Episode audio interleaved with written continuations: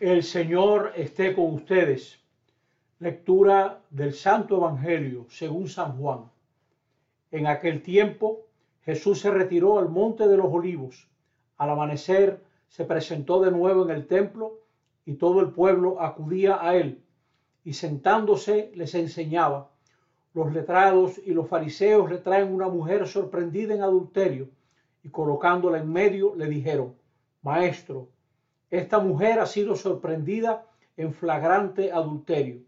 La ley de Moisés nos manda apedrear a las adúlteras. ¿Tú qué dices?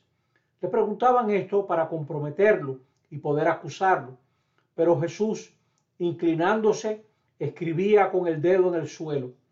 Como insistían en preguntarle, se incorporó y les dijo, el que esté sin pecado, que le tire la primera piedra e inclinándose otra vez siguió escribiendo. Ellos al oírlo se fueron escabullendo uno a uno, empezando por los más viejos, hasta el último, y quedó solo Jesús y la mujer en medio de pie. Jesús se incorporó y le preguntó, Mujer, ¿dónde están tus acusadores? ¿Ninguno te ha condenado? Ella contestó, Ninguno, Señor. Jesús dijo, tampoco yo te condeno. Anda y en adelante no peques más. Palabra del Señor. Estamos en el quinto domingo de Cuaresma. Nos vamos acercando a la Semana Mayor y hoy la Iglesia quiere que comprendamos que el Señor es compasivo y misericordioso y esto no está reñido con un Dios exigente, porque nada nos exige más que un Dios que se compadece y que tiene misericordia. No tenemos ninguna excusa para no responderle con toda nuestra mente, nuestra alma, nuestro corazón. Detrás de la pasión de Cristo, que pronto se le daremos, detrás de la resurrección, hay un debate. ¿Quién es Dios y cómo es Dios? Muchos cristianos siguen con una idea equivocada de Dios. Se creen que Dios es serio si condena. Dios es serio salvando. Lo de Dios es salvar. Esa es la acción sorprendente que Dios hace a favor de nosotros. Si recorren la primera lectura, van a ver varias veces cómo lo de Dios es salvar de una manera tan sorprendente que la primera lectura dice, no recuerden lo pasado, no recuerden lo de antaño, no piensen en lo antiguo. Miren, realizo algo nuevo. ¿Y cómo es eso nuevo?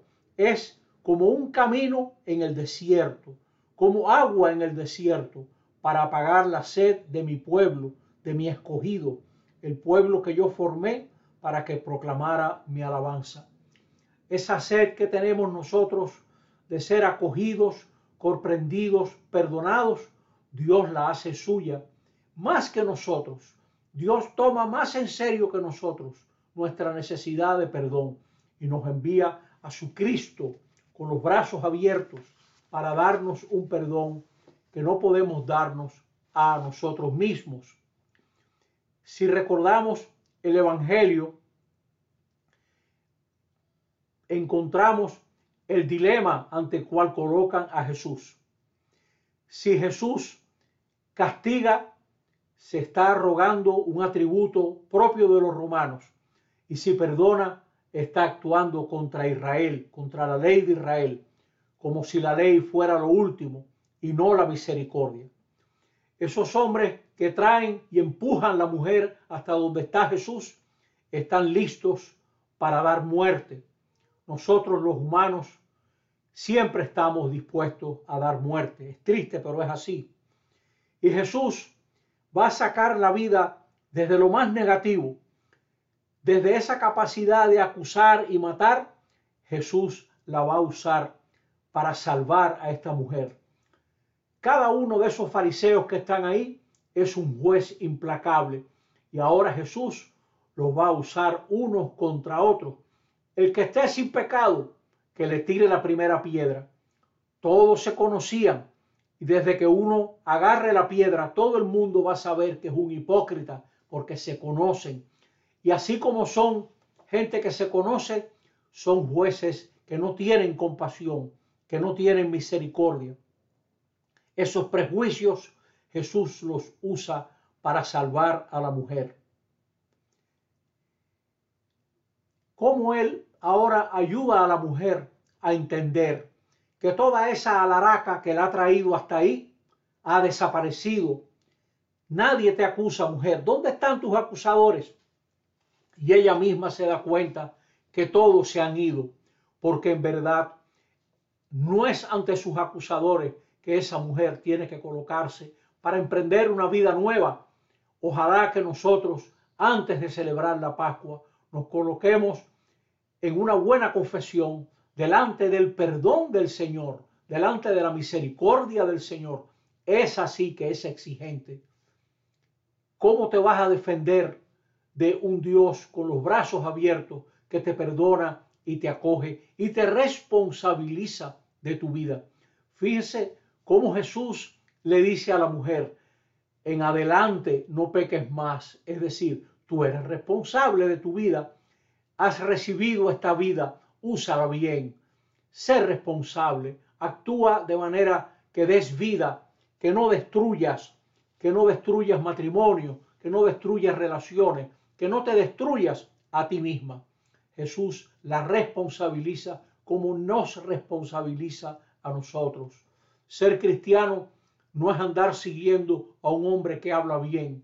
Ser cristiano es creer en Cristo que nos da una nueva vida.